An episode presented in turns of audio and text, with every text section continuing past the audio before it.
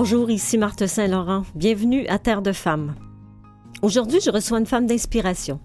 Son parcours riche de sens, parsemé d'embûches immenses et de bonheur grandiose, en inspirera plus, en inspirera plus d'une.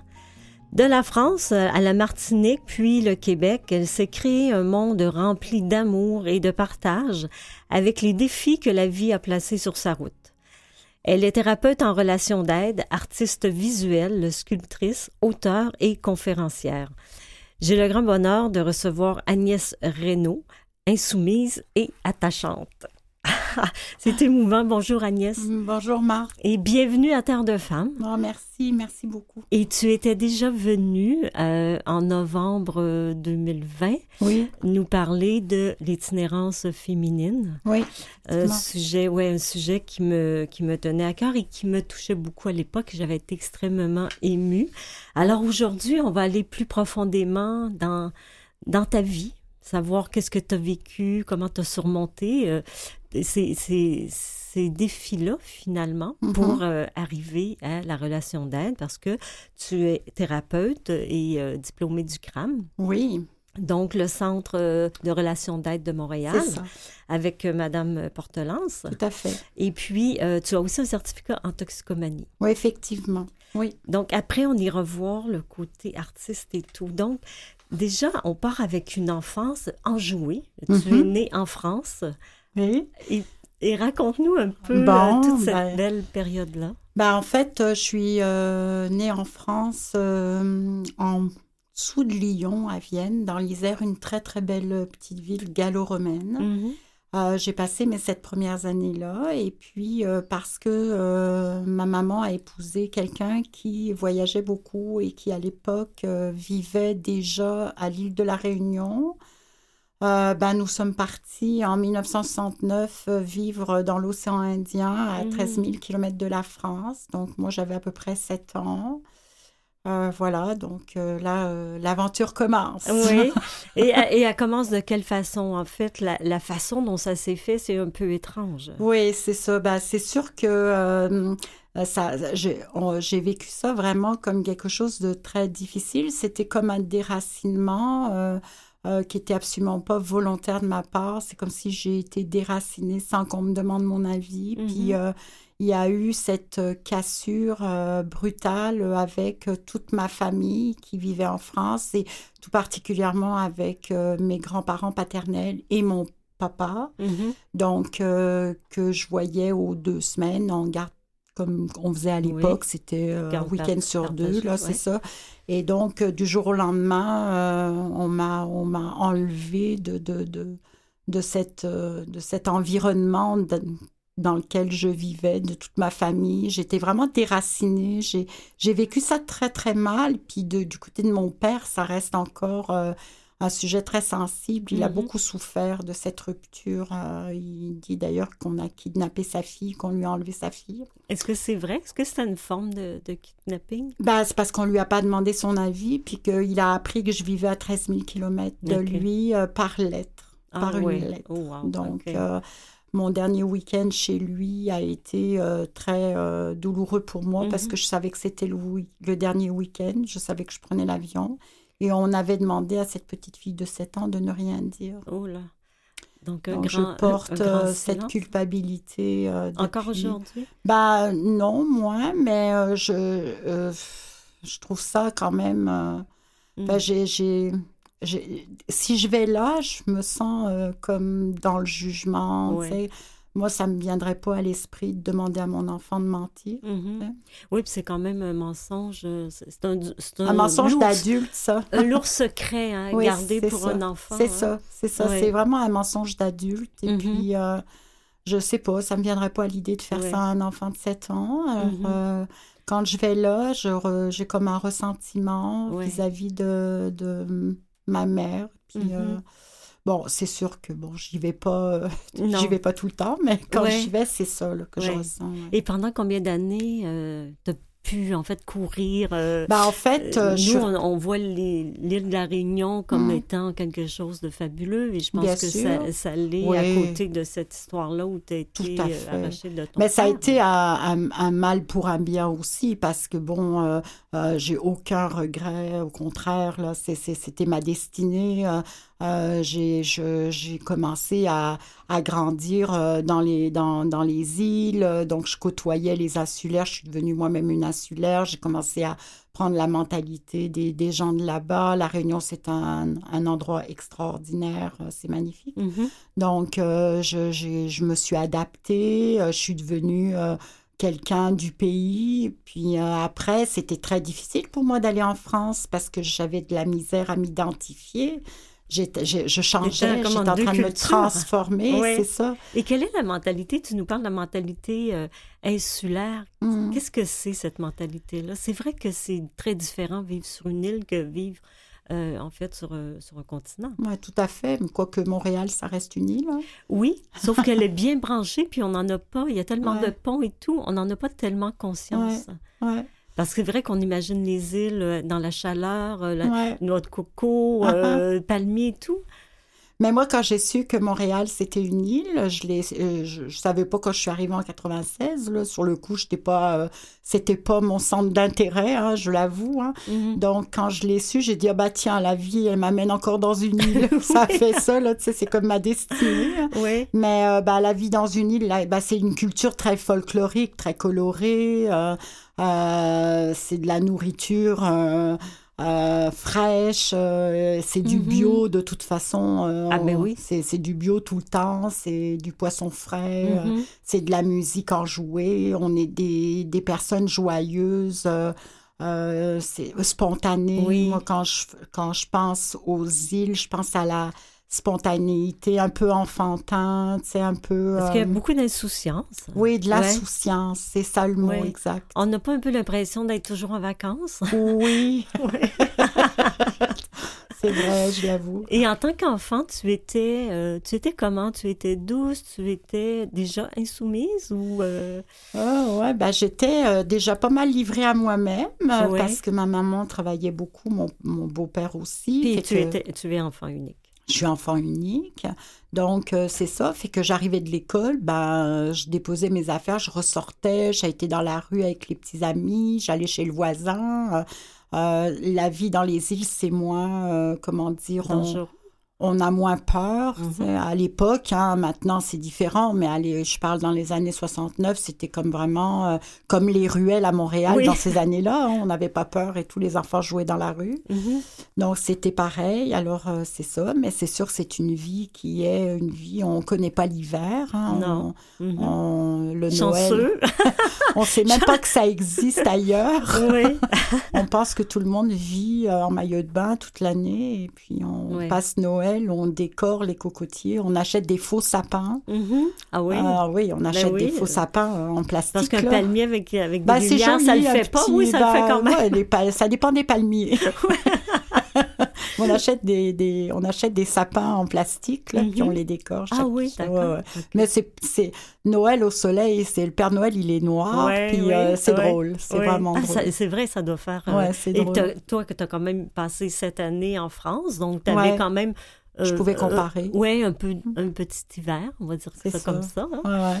Euh, mais donc, toi, tu te promenais un peu euh, ben, insouciante sur l'île avec tes amis et tout. Bah, là, j'étais jeune encore, oui, là, donc je n'étais pas une adolescente, mm-hmm. mais on faisait plein de choses. Puis la Réunion, à cette époque-là, les plages à la Réunion n'étaient pas très belles.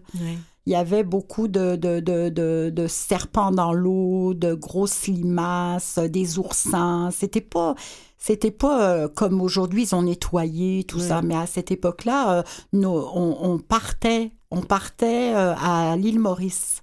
Oui. pour aller sur des plages de sable blanc mm-hmm. avec vraiment magnifique. Alors on allait se faire plaisir là-bas. Fait que je passais tous mes étés à l'île Maurice, euh, j'allais à Trou-aux-Biches.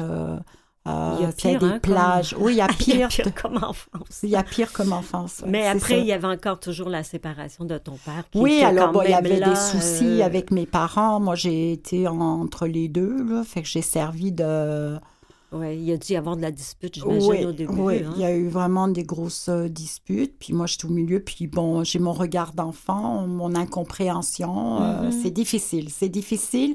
Je vois mon père aux deux ans. Il me fait des fois des surprises. À l'époque, le billet d'avion est cher. Oui.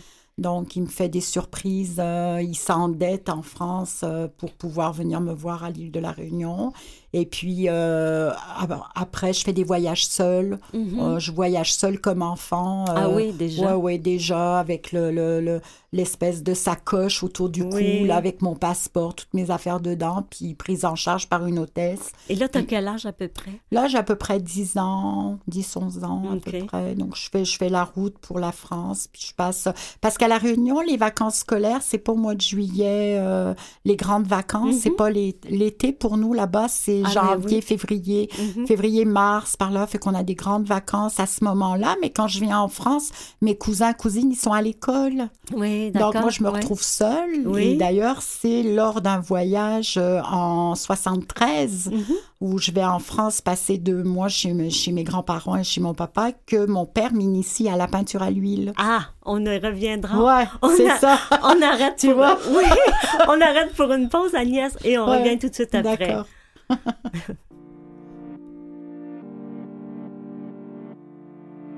Shannon.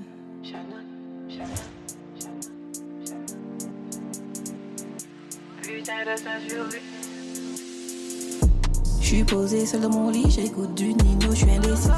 Putain destin de survie, j'ai que des solutions, pas de soucis. À quand ma billetterie, je veux pas de succès s'il y a pas de bif. La vie d'artiste c'est joli, ouvre tes yeux, c'est nous les plus tristes.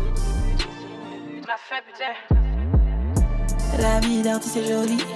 Hi, hi. Hi, hi, hi, hi. Ou- Ouvre tes yeux, c'est nous les plus tristes. Aujourd'hui, je suis bien entourée. J'ai que des vrais à mes côtés. Avec mon Dieu pour m'épauler. De la haine, j'en ai plus à donner. Aujourd'hui, je suis bien entourée. Avec mon Dieu pour m'épauler. Attends, je t'explique ce qui se passe. Moi, je ne veux que des liasses. La cité reste une base, mais maintenant, il me faut des baraques. À vendre, à louer, acheter des papiers colorés dans mon sac. Je n'ai plus le temps d'observer les êtres humains qui font des messes basses. Et ils parlent, et ils parlent sur les réseaux sociaux, il n'y a que des vandales. Ils ne peuvent rien dire en face, donc je porte les couilles qui n'ont pas leur place. Regarde bien, je suis dans mon coin, je fais les choses bien pendant que ils parlent le marteau, le burin, je vais t'effondrer les portes qui me feront aller plus loin. Je suis posée seule dans mon lit, j'écoute du Nino, je suis indécise. Putain destin de survie, j'ai que des solutions, pas de soucis. À quand ma billetterie, je veux pas de succès s'il y a pas de bif. La vie d'artiste c'est joli, ouvre tes yeux, c'est nous les plus tristes. Ça coûte cher cette vie d'artiste. hein. La vie d'artiste est jolie, est jolie. Ouvre tes yeux, c'est nous les plus tristes. Je suis posée seule dans mon lit, j'écoute du Nino, je suis indécise. À quand ma billetterie, je veux pas de succès s'il y a pas de bif. Je n'en veux pas, non, s'il y a pas de Bif. La vie d'artiste c'est joli. Ouvre tes yeux, c'est nous les plus tristes. La vie d'artiste c'est joli. Ouvre tes yeux, c'est nous les plus tristes.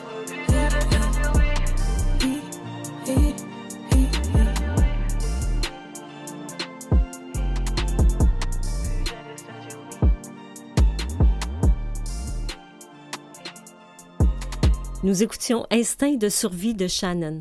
Agnès Reynaud, je suis en, en compagnie euh, d'une femme d'inspiration qui est euh, euh, insoumise et attachante. et on verra tout au, au cours de l'émission, en fait, tout ce qui a mené Agnès Reynaud à ce parcours d'aide, de relation d'aide. Alors, c'est toi qui as choisi la chanson, Agnès? Oui. Alors, pourquoi?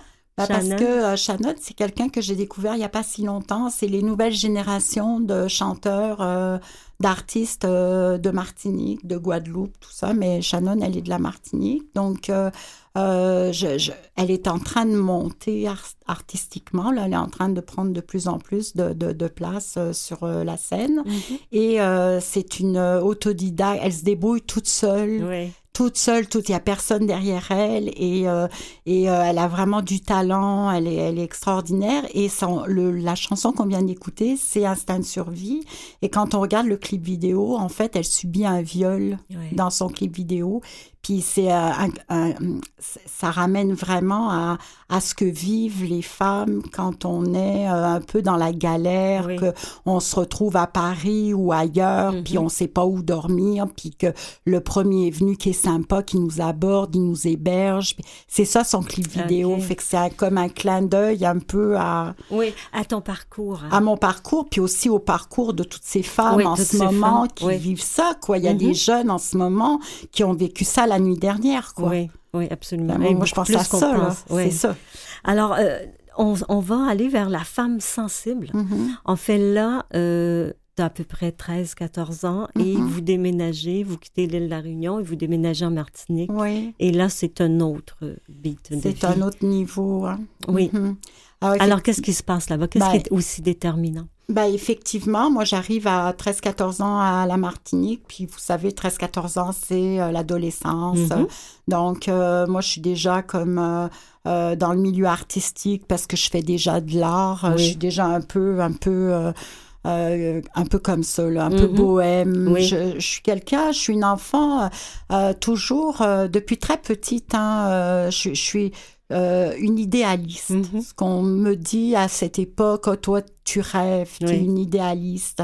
Donc euh, je, je suis dans mon nuage rose, puis moi tout le monde il est beau, tout le monde il est gentil, puis euh, euh, je vois euh, en chaque personne un enfant du bon Dieu, Mhm. puis je suis un peu comme ça. bon. Donc, euh, bah, à cette époque-là, bah, c'est ça. Moi, je découvre la Martinique, Oui. puis je découvre mon adolescence, puis là, je commence euh, à, à- toujours dans le plaisir. hein. Oui. Je, je, euh, je suis une, une, une enfant et une jeune femme qui aime bien manger, qui, aime les, qui aime les bonnes choses, qui aime les, Les belles sensations choses. fortes aussi. Les hein? sensations fortes, j'aime euh, l'ex- l'excitation, euh, euh, j'aime pas la routine. Mhm. J'aime pas la routine, alors il faut que je casse la routine. Puis euh, au fur et à mesure que je grandis, euh, moi je suis contrôlée. J'ai Mhm. des, euh, des, des, des, des parents, entre guillemets, très contrôlants. Euh, c'est difficile d'avoir des amis à la maison, Mhm. c'est difficile, il faut toujours négocier, c'est c'est comme pas facile. Fait que je sors tout le temps, puis je me rebelle Oui. petit à petit. Et puis euh, je commence à consommer à 13 ans, mais bon... Qu'est-ce que tu consommes? je consomme à Agnès? 13 ans. Mon premier joint de marijuana, j'avais 13 ans. Oh, wow. Donc, euh, c'est ça. Puis, euh, tout mon... jusqu'à l'âge de 19 ans, à peu près 20 ans, là, 19 ans, on va dire, ça a été vraiment de la marijuana, un Mhm. peu, un peu d'alcool, du rhum. hein, Oui. la Martinique, Oui, la Martinique, vous êtes Le meilleur servi, rhum hein? est en Martinique. On Oui. a gagné des médailles d'or. Mais oui, puis c'est vrai qu'il est bon. Et Mathieu des- approuve. Ouais, c'est ça. On a gagné des médailles d'or et euh, bon, c'est ça fait partie de la culture Oui, tout à et fait. euh, on Oui. en est quand même très fiers. Au hein. Québec, on boit de la bière. En Martinique, on boit du rhum. C'est ça. Oui. Donc, euh, bah, c'est ça. Fait que c'est sûr que tant que je suis aux Antilles, à ce moment-là, moi, c'est juste de la marijuana. Mhm. De toute façon, là-bas, à cette époque-là, c'est très... tout ce qui est cocaïne, tout ça, c'est le showbiz. Oui. C'est c'est un peu... c'est très snob, c'est très... euh, donc, moi, c'est pas dans le milieu que je fréquente. Moi, je, Mhm. je suis pas du tout dans ce milieu-là. Fait que même si je suis une artiste, je fréquente des artistes, je suis pas encore rendue là, Non. hein, on va Mhm. dire. hein. Oui. Et puis, euh, c'est ça. Fait que je, je mène une, une, une, une adolescence. euh, moi, j'ai des super souvenirs Oui. de mon adolescence. J'ai vécu la meilleure période, les années 78. Bon, 77, 78, 79, c'était extraordinaire. Euh, euh, dans la nature, les Oui. cascades, euh, la, la vie de rêve, Mhm, le paradis. Là, Et où, vraiment. où- où- à quel moment ça tourne tout ça? Bah, il y a eu un premier. Bah, D'abord, il y a eu un premier événement euh, avec quelqu'un que je rencontre dans Mhm. une boîte de nuit. Oui. Je dois avoir 14-15 ans. Non, un peu plus peut-être. En tout cas, il y a eu, il y a, eu- il y a eu euh, ce premier événement de quelqu'un que je rencontre Mhm. qui, lui, sort de prison. Et il y a comme un espèce de parce que bon, euh, j'ai bu un peu, j'ai fumé un Mhm. peu, donc euh, j'ai pas, je- j'ai pas toute ma tête là. Puis euh, je le rencontre en boîte de nuit et, et donc je commence à fréquenter ce garçon-là. Il Mhm. s'avère que c'est un, un, un voyou fini, un Oui. violeur, un prédateur, un bourreau. Et ça, j'en ai aucune idée. Euh, mes Non, alarmes sont jeune. pas encore créées à cette époque-là. Oui.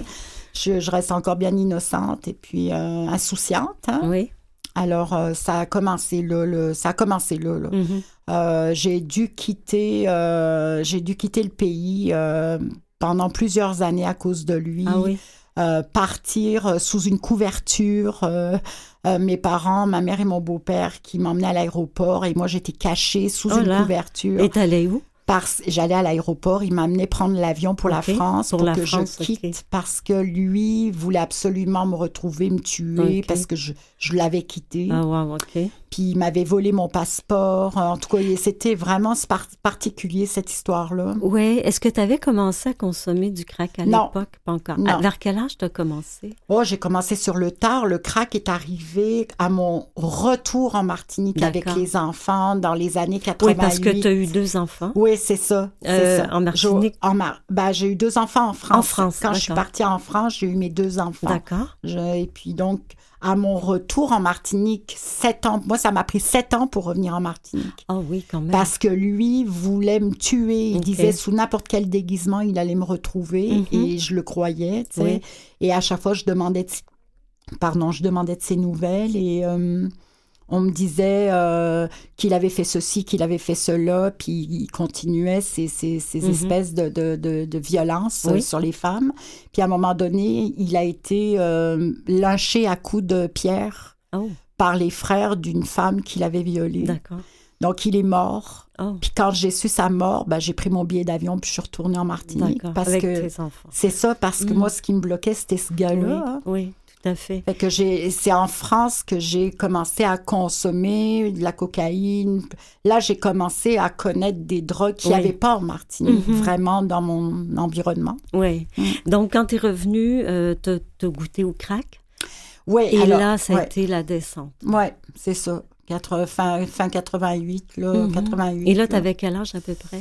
Euh, pff, écoute, en Dans la vingtaine? 96, j'avais 33 et demi. euh, euh, Mm.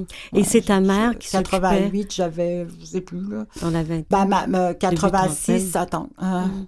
Là, tu me fais Non, des mais calculs. non, non, c'est bon. Non, c'est juste pour nous donner une Ouais, idée, ouais, pour être capable de euh, suivre. ça, ben, Donc là, ta mère, sur mes, sur mes 30 ans, là, de toute ta mère façon. s'occupait de tes deux enfants. Oui, Et toi, pendant ce temps-là, tu, es, Moi, tu dans habitais le dans, la, dans, dans le crack et dans la rue. Oui. Donc, tu as été combien de temps euh, À peu fait, près, dans à cette peu près? 7 ans dans la, dans la, dans, dans le crack et dans la rue, à peu près, là. Ben, il y a eu des in and out au début. Oui. Ah, c'était pas du 100%. Euh, Mhm. Je partais plusieurs euh, semaines, je revenais. Après, c'était des mois, puis je Mhm. revenais. Puis Oui. à un moment donné, ma mère, elle m'a dit ça suffit. Elle m'a mis dehors. Mhm. Reviens plus. c'est pas un hôtel. Et puis tu déstabilises les enfants. Fait que là, c'est comme. Mhm. Oui. Donc euh, là, euh, je suis restée carrément dans la rue. euh. Après, jusqu'à ce que je quitte la Martinique. Et qu'est-ce qui t'a décidé, Agnès, à quitter la rue, à quitter la Martinique? Qu'est-ce qui s'est passé? Ben, en fait, euh, quand on, il y a cette expression, tu sais, fatigué d'être fatigué. Moi, j'avais juste comme 33 ans à peu près quand j'ai quitté la Martinique pour ici. Euh, je venais de faire un arrêt cardiaque, je faisais 80 livres, je portais les vêtements de ma Mm. fille qui avait 12 ans, je vivais euh, dans la rue, des fois je restais 10 jours sans dormir, euh, je Ah ne oui. mangeais pas, il y avait des viols, il y avait des des des, Ouais, des une femme dans la histoires de- de- hein. c'était des films d'horreur. Oui. À un moment donné, on touche le bas, les bas-fonds, là, Oui. c'est comme tu, tu, tu racles l'asphalte, là, tu sais, Mhm. c'est comme tu es fatigué d'être fatigué, tu sais que bon là, euh, c'est quand même une maladie qui tue, alors euh, Oui. c'est sûr que si je continuais, euh, on m'enterrait, quoi. Puis euh, quand j'ai fait mon, mon, mon, mon arrêt cardiaque, le docteur avait dit à cette époque, mon père était en Martinique pour, du, pour son travail, puis... de passage, puis Mm. il, il était venu me voir et il avait, il avait parlé au docteur et le docteur lui a dit si elle retourne dans deux mois, t'enterres ta fille, quoi. Oui. Parce que euh, le cœur avait lâché une fois, il lâcherait une deuxième fois. J'avais des trous dans mon poumon gauche. euh, J'étais Wow. tout le temps euh, entre la, la, la paf de crack et la paf de ventoline. Euh, Ah oui. Je m'en sortais pas, quoi. Mhm. C'était vraiment, j'étais hypothéquée. Est-ce que tu as senti, Agnès, au fond de toi, la fin arriver? Oui. Oui. Oui, oui, oui. oui. Plus d'une fois. Mhm. Plus d'une fois. Et que- qu'est-ce que tu disais? Je me laisse aller ou je rebondis? Ben, il y a eu des moments, il y a eu, il y a eu, euh, il y a eu des moments où j'ai voulu en finir. Ah oui? Ouais, la, la fois où j'ai fait mon arrêt cardiaque, c'était un suicide. OK. Tu avais pris une, une bonne Oui, dose. oui, j'ai pris, j'ai pris une grosse, euh, une grosse taffe. Ouais. C'est, c'est, ça m'a pris du temps à la, à la brûler, là, euh, Mhm. mais c'était, une, euh, c'était un suicide. Ah oui, Ouais, carrément. ouais, ouais, je voulais en finir. Là. Ouais, ouais, j'étais écœurée. Et là, c'est ton père qui dit, Agnès, euh, j'ai une idée, tu vas aller à Montréal en désintoxication, c'est ça? Bah, c'est, il voulait me ren- m'envoyer en France. Il y a eu déjà un premier en 92, un premier essai en France euh, dans les Cévennes. J'étais partie à Paris. Mhm. Euh, ça avait pas marché dix jours plus tard. euh, je- je- moi, j'étais très violente, donc je suis partie. Donc, j'ai pas. je- C'est la drogue qui te rendait violente? Oui, Oui. oui, oui, j'étais vraiment violente et euh, la thérapie a pas marché au bout de dix jours. euh, on m'a mis dans un train, puis va-t'en, on veut plus le voir, là. Fait que euh, après, quand je suis retournée en Martinique, je suis retombée encore dans, dans, dans mon histoire. Puis là, quand mon père a voulu m'envoyer faire une cure, moi, j'ai dit, je veux pas aller en France. Fait que là, c'était l'option Montréal, le Canada. donc, euh, mon père a réussi. La, la vie lui a mis des personnes sur son chemin pour, pour que ça puisse m'ouvrir des portes Mhm. pour pouvoir. euh, et et c'était quand même assez particulier parce que la personne qui a ouvert la porte de la thérapie à Montréal, c'est une personne avec qui je consommais, avec qui j'avais plus de nouvelles depuis 18 mois, mais qui était abstinente depuis deux ans, non, Mhm. 18 mois à peu près, qui était partie à Montréal, qui était revenue et qui avait ouvert une association. euh, Ah oui. pour aider les toxicomanes et, et c'est on m'a mis en contact avec lui et c'était quelqu'un avec qui je consommais Mhm. dans le passé puis qui, se rétablissait Oui, lui. qui se rétablissait. Ouais, Et qui, et qui m'a envoyé qui m'a donné l'adresse de Montréal puis c'est Mhm. comme ça qu'en 96 euh, Et ton père a pris un pacte avec toi, a fait un pacte avec toi parce que tu voulais pas venir. Il t'a dit, essaie, Agnès, ça- bah, je, je- ça- je- tu, tu risques rien. non je voulais pas venir puis euh, puis en même temps c'est une maladie tellement puissante hein, la euh, les dépendance. gens euh, ceux qui connaissent pas ce que c'est la maladie des dépendances Mhm. vont avoir le jugement premier de Oui. dire euh, ouais mais t'as pas de volonté mais, euh, Mhm. voyons donc Ouais, arrête que arrête pourquoi t'arrêtes pas? Mhm. il y a comme une espèce d'incompréhension Ouais. mais c'est une maladie qui est tellement puissante que c'est plus fort que nous tu sais. Ben, Oui. écoute, on, on arrête ici et puis on revient tout de suite après la pause, Agnès. Merci. Parfait.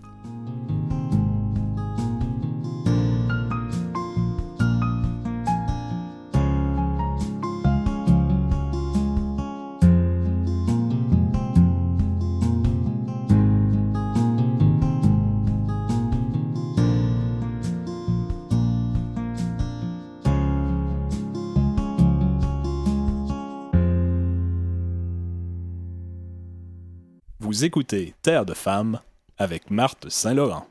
Vous pouvez écouter nos émissions sur le site de Canalem sur vuesetvoix.com et en balado. En deuxième partie de l'émission, nous poursuivons notre entretien avec Agnès Sereno, thérapeute en relation d'aide, artiste visuelle, sculptrice et auteur. Alors Agnès, tu es aussi une femme artiste et là on est à Montréal, donc tu es en cure de désintoxication pour euh, mois. Oui, c'est ça pour trois mois. Euh, euh, J'arrive de la Martinique, puis euh, euh, je fais ma thérapie pendant trois mois. Je connais pas du tout euh, la place où je suis. Je suis plus dans, dans, dans un 35 degrés, mais dans un moins 35. J'ai 60 degrés d'écart. Je ressemble au bonhomme Michelin. Euh, c'est vraiment un, un, un- comment dire un changement total. Euh, c'est comme euh, mais en même temps euh, moi je suis euh, larguée quoi. Je Mhm. suis complètement euh, j'ai du crack plein le sang, plein la tête. Euh, je sors d'un film d'horreur, fait que je suis même pas là. Mhm. Hein, je suis Ouais. là sans être là. Donc euh, je parle au radiateur. Mon Puis en plus la thérapie est en anglais? la thérapie est en anglais. On me demande si je veux aller dans une thérapie française, puis moi je refuse. Je dis non, ça va être euh, une opportunité pour moi d'apprendre l'anglais. Mhm. J'apprenais cinq mots de vocabulaire par jour. superbe. En plus d'arrêter Ah, de ça? consommer, ouais, c'était comme vraiment euh, le choc culturel à tous les niveaux, au Mhm. niveau de la nourriture, parce que là, j'ai plus mes produits frais. euh, Ouais. Là, les- les- la table, elle est comme d'une couleur marron, jaune. C'est que Mhm. des fritures, des, Oui. des- c'est différent là. Tu sais, la oui, nourriture est est, différente, tout est Et changé. là, tu fais ton trois mois et après, tu sors. C'est ça. Donc, je fais mon trois mois. Ça a été euh, un, un parcours du combattant. Puis, euh, finalement, je décide de rester. Mhm. Je me loue un appartement meublé à côté de ma thérapie par sécurité parce que Oui. je connais personne, en fait, à part les anciens résidents et les résidents de... Oui, c'est ça. Puis euh, ton mari, maintenant? Ben, je suis pas encore mariée avec lui. C'est un ancien résident de, Oui, de c'est la thérapie, mais on Mais se ton on mari d'aujourd'hui, oui. Mon mari d'aujourd'hui. Donc, euh, c'est ça. Et euh, je me loue un appartement, puis je reste près de la thérapie pour par sécurité et je continue à aller régulièrement à cette thérapie. Mais euh, ben, en parallèle, ben, je peux pas travailler. J'ai Mhm. un visa touriste. Oui. Donc, je fais du bénévolat. Je fais du bénévolat dans une maison de réinsertion à l'époque comme intervenante euh, en fin de semaine. Oui. Donc, Et tu euh, fais aussi de l'art que oui. tu avais, que avais découvert avec ton père? oui, c'est ça. Mon en père, France. en 73, m'initie à la peinture à l'huile et j'ai, euh, il m'a donné tout son matériel et en 73, je repars à la Réunion avec tout son matériel de peinture, mais j'ai jamais lâché la peinture. Euh, je me suis découvert quelque chose que déjà j'avais en moi et il a juste fait réveiller ça. Puis euh, finalement, ben, toute ma vie, sauf pendant mes périodes où je consommais euh, du crack, ben, je, me, je suis une artiste Mhm. peintre en premier. là. Oui. Fait que quand je suis sortie de thérapie, ça a été comme vraiment, moi, ça m'a sauvée. Oui. La peinture, ça m'a sauvée. J'ai reconnecté avec euh, les textures, la couleur. Je me rappelle, les gens venaient dans mon appart, ils enjambaient les toiles. Il y avait Oui. des toiles partout par terre. C'était le chantier parce que j'étais tout le temps, tout le temps dans la créativité. Ça m'a sauvée. Oui. Donc, c'est comme si euh, ton âme se, se donnait à ça maintenant? Vraiment, vraiment. Euh, C'est une autre forme de dépendance aussi, peut-être. euh, je, je, je, je sais pas. Si, si j'ai fait un transfert, ben, c'est un bon transfert. Oui, absolument. Euh, je préférais ça que fumer mon crack, hein, Oui. de toute façon. Puis c'est, j'ai fait ma première exposition à Montréal en 97 et ça a Mm. été pour moi quelque chose de très, très bon, très doux.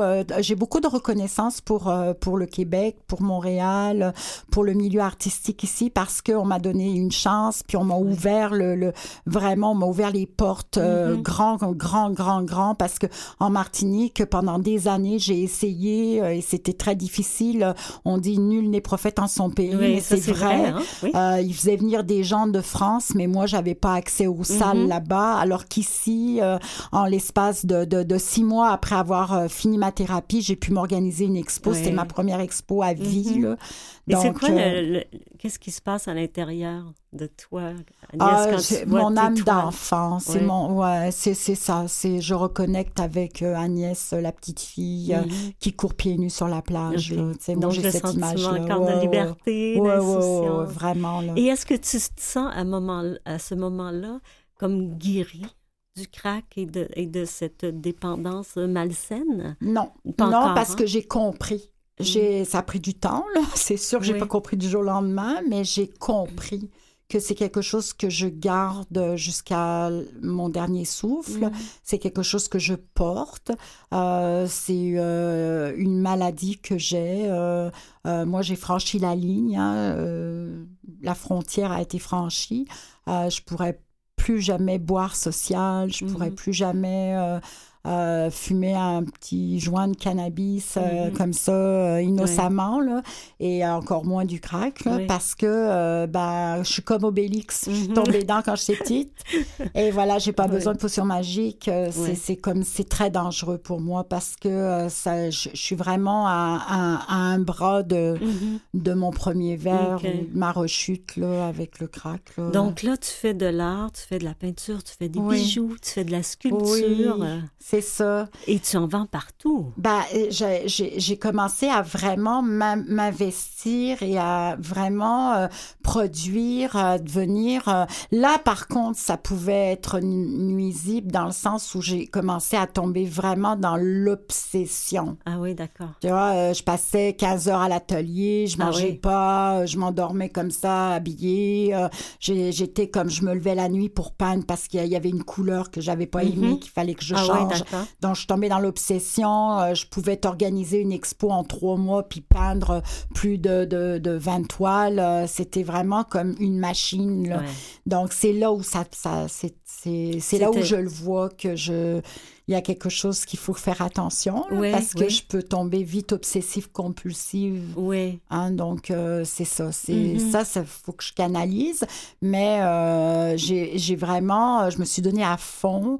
Euh, j'avais jamais vécu ça vraiment en Martinique et j'avais eu le besoin, euh, j'avais ce besoin de, de, de, de reconnaissance Oui. par rapport à mon talent et, euh, et à tout, mon univers créateur euh, à Mhm. l'intérieur de moi parce que je, je en fait, je, moi, je peins par vision. J'ai des, ben, euh, des visions. Le tableau, il est peint dans ma tête. Ah oui, avant Et- de commencer. Ouais, c'est ça. OK. Fait que ça monte, j'ai comme un- une vision, puis il faut que, faut que je le fasse. D'accord. Donc, euh, Contrairement à d'autres artistes où ils partent, ils savent pas trop ce qu'ils vont faire. Ouais. Et puis après, euh, ils Ouais. constatent le produit final. Ouais, c'est ça. Toi, tu l'as déjà. ouais, moi, c'est déjà, tout- toutes mes créations, c'est déjà né d'abord dans ma tête. D'accord. Donc, mes sculptures, elles sont déjà dans ma tête avant que je le fasse. N'importe quel projet, que ce soit des fresques, Mhm. n'importe quel projet, c'est déjà euh, euh, dans ma tête. Là. Et avec quoi tu travailles surtout comme matériau quand tu fais tes sculptures? Ben, en fait, je travaille avec un médium qui euh, s'appelle le Paverpol. Donc, c'est un médium qui vient de Hollande, qui est euh, végétal, euh, biodégradable et qui, euh, en trempant euh, des tissus à l'intérieur, en- dedans, Mhm. euh, on, on va momifier une, une structure Oui. de métal, par exemple, puis ça va devenir dur, dur, dur. Le, le, le tissu va se mettre à sécher, puis Mhm. à devenir très, très dur. Donc, euh, moi, j'ai toujours mélangé les médiums, fait que je travaille le paverpol avec l'argile, avec le bois. Je travaille toutes sortes de, de vraiment, même en peinture, Mhm. je vais peindre un tableau, puis je vais mettre du paverpol sur le tableau. Ça va me faire un tableau en 3D. Ah euh, oui, d'accord. euh, je, tra- je- je développe, c'est un laboratoire. hein. Mhm, Je- oui. C'est vraiment. Oui, j'ai vu. tu as vu. oui, oui, j'ai vu, c'est vrai que c'est un laboratoire Ah. et c'est un beau laboratoire. Merci. Et tu as écrit aussi un livre qui s'appelle justement euh, les- le, le crack, les cailloux de l'enfer. oui, tout à fait. Alors, ça a été publié en 2013, euh, où tu racontes en fait ton histoire. C'est ça, c'est ça. C'est-à-dire comment tu es tombé Ouais, dans le crack, ta vie dans la rue, ouais. et après comment tu t'en es sorti? Oui. Ce livre-là, c'est un, c'est un livre qui a commencé, à- l'écriture a commencé en 1992, Mhm. quand euh, j'ai fait euh, ma thérapie en France qui n'a pas fonctionné. Ah oui, Donc, d'accord. le premier jet était en 92. C'est quatre versions. C'est la quatrième version Ah qui a oui. été publiée. C'est la plus mature. Entre-temps, il y a eu des rechutes, il y a eu beaucoup de choses. Et euh, ça a fait que ça a donné le livre que c'est aujourd'hui. Et Mhm. c'était dans le besoin euh, vraiment. J'avais un besoin urgent de de- d'aider euh, les parents en. Martinique de, de, de qui avaient des enfants dans le crack. Mhm. J'avais ce besoin de de de de- d'expliquer c'est quoi la maladie. Oui. J'avais besoin de donner de l'espoir à Mhm. ces familles-là en Martinique et dans toutes les Antilles. Oui. Euh, le crack est une grosse euh, Une problématique. pro- oui, c'est problématique, c'est- très gros. oui.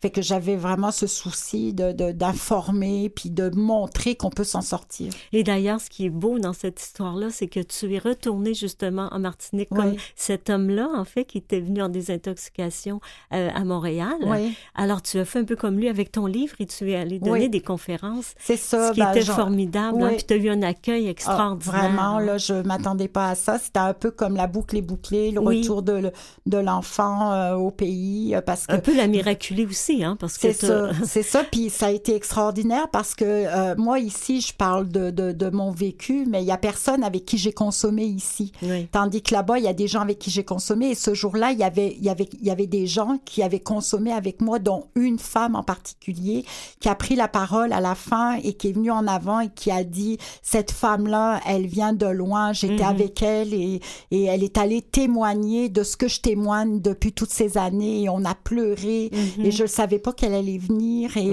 elle, elle était dans, une, euh, dans un centre pour essayer de s'en sortir.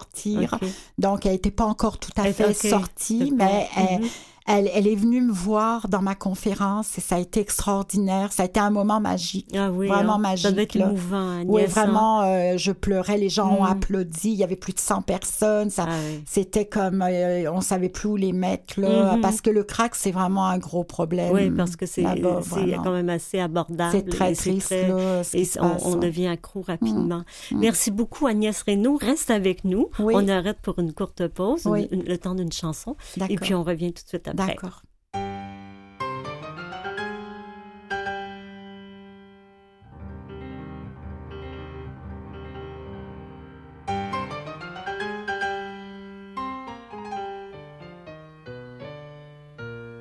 Femme Martinique doux, yo belle, yo jolie, yo tout chaud, yo tout agaçant.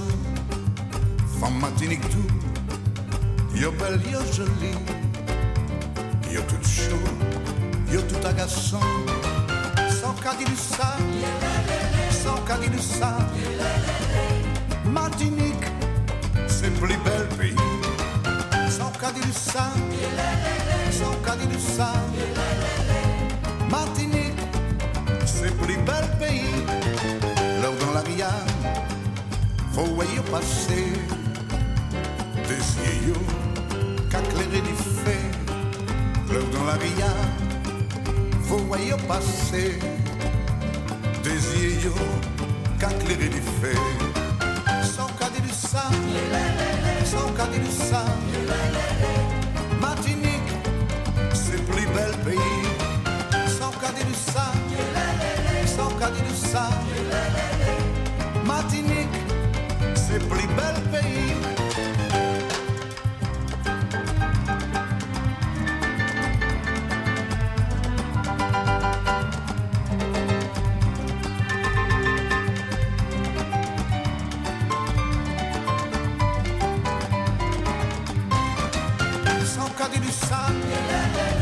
Du ça.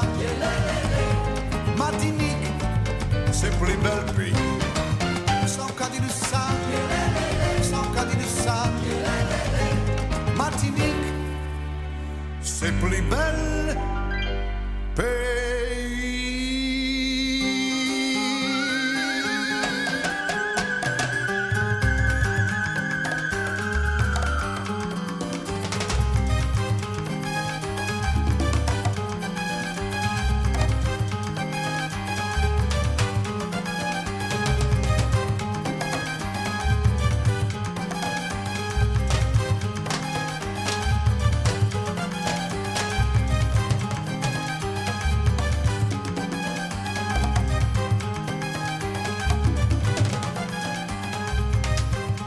C'était Francisco, femme Martinique Doux. Alors moi, je dois vous dire que j'ai une chance extraordinaire, c'est que je vois les invités danser dans le studio.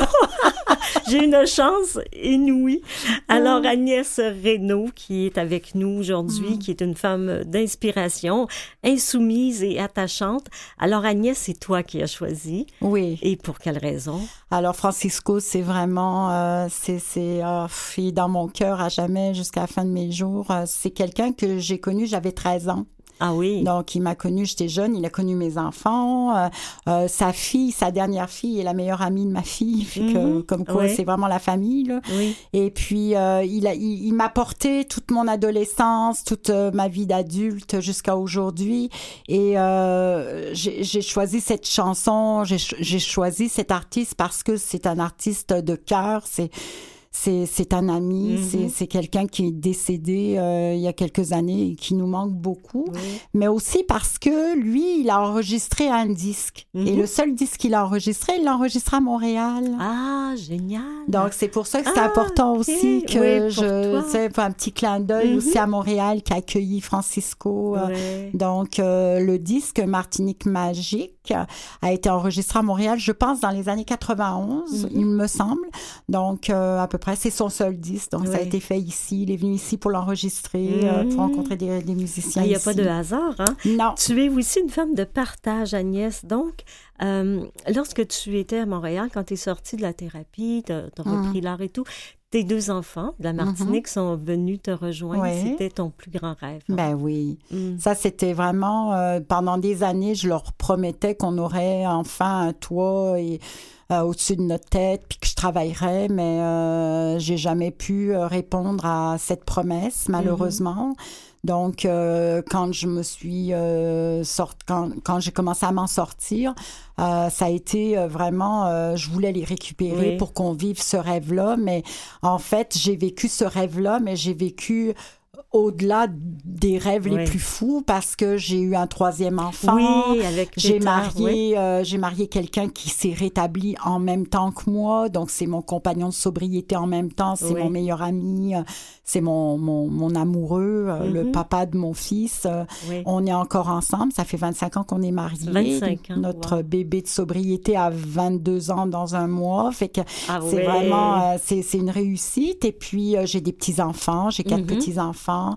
Donc, c'est c'est vraiment, euh, je me suis vraiment toute reconstruite. Euh, j'ai eu, euh, j'ai eu plus que ce que je voulais parce que moi, mon rêve, c'était juste d'avoir un toit pour Mhm. mes enfants et moi. Oui, C'était juste ça que je voulais, moi, Mhm. quand je consommais.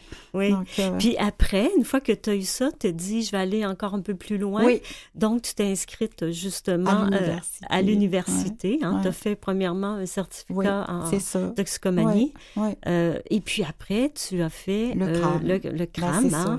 Ben, en fait, c'est le livre qui a fait que parce que euh, je voyais l'impact que j'avais au niveau de mon témoignage, au niveau de mon parcours atypique, l'impact que j'avais sur les personnes qui me lisaient ou qui me parlaient. J'ai fait des conférences de sensibilisation dans les écoles de par la publication du livre, tout ça. Donc, quand j'ai vu ça, je me suis dit, ben, c'est ça. Oui. C'est ça qu'il faut que je fasse. voix porte. Hein? C'est ça. Tu sais, fait que je, je me suis dit, je vais aller euh, faire ce qu'il faut pour aller me chercher les diplômes qu'il faut. Puis à la base, au départ, je voulais aller ouvrir une thérapie en Martinique. Ah oui. Sur le modèle de la thérapie que j'avais fait, parce que j'avais trouvé vraiment que c'était une thérapie extraordinaire. Puis finalement, la vie, moi, je vais là où la vie m'amène. hein. Oui. C'est une- je suis comme ça, j'ai oui, toujours été suis comme ton ça instinct, hein? Oui, tu suis toujours. ton ressenti. quand même Mhm. euh, très animal là-dessus. Donc, euh, pour l'instant, je suis encore là. Et puis, euh, Mhm. je travaille dans le milieu, heureusement. Fait que j'ai fait mon certificat. Euh, ensuite, bah, je voulais aller faire un bac cumul, aller en, en santé mentale et en criminologie. Puis finalement, euh, la vie m'a ramené au CRAM. D'accord. Donc, euh, parce que le CRAM, je devais le faire en 99, mais je tombais enceinte. Ah, OK. Donc, Oui. c'était un, vieux- un, un Oui, vieux c'était un- rêve. euh, oui, c'était une, euh, un Ouais. vieil objectif, Oui, en fait, on va dire ça comme ça. Puis euh, quand j'ai fait mon stage en toxicomanie euh, dans une maison de thérapie, ben, le, le, le superviseur, mon, le directeur clinique, lui, c'était un thérapeute en relation d'aide du CRAM. Fait quand j'ai vu le diplôme, ça m'a réveillé Ah ce- cette envie de, cette de faire ça. Fait que j'ai pas fait mon bac cumul, puis je suis allée me faire mes trois années de CRAM. Mm.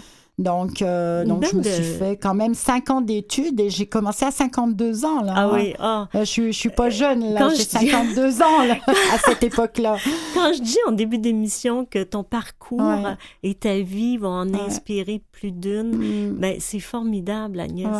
Ouais. C'est comme une espèce de, de magie, mais en même temps, je veux dire, les embûches ont été euh, Ouais. épouvantables. Ben Le- oui, parce qu'il y avait l'immigration, fallait faire les papiers, Oui. il y avait la langue, il y avait la culture, il y avait Mhm. tellement de choses, il y avait l'arrêt de la consommation, il y avait tout, tout re- re- reconstruire les relations parce Ouais. que les relations étaient complètement, euh, c'était du déchirement là. hein. Mhm. Euh, il y a 21 ans de toxicomanie, euh, on déchire. Hein. Oui. on fait du mal, on se fait du mal. Euh, Il y avait les enfants, il y avait tout ça. Fait que oui, euh, c'est quelque chose. Alors en 2014, quand j'ai choisi de retourner aux études, euh, ben, mon mari m'a beaucoup soutenu. Il a beaucoup cru en moi. C'est mon premier fan, c'est mon mari. oui. Alors euh, c'est sûr que Ça je prend suis... quelqu'un sur qui Oui, euh, je- compter. hein. vraiment, je suis ici grâce à lui, quoi, parce que euh, et beaucoup de fois, je voulais, je voulais abandonner. Je me disais, mais c'est pas vrai. euh, pas à mon âge et tout. Puis finalement, je suis tellement heureuse parce qu'aujourd'hui, euh, euh, Tu es thérapeute en relation ah oui, je suis d'aide, thérapeute en relation d'aide. J'ai ouvert ma, clinique privée, mais je travaille, je continue à travailler dans le milieu des dépendances. hein?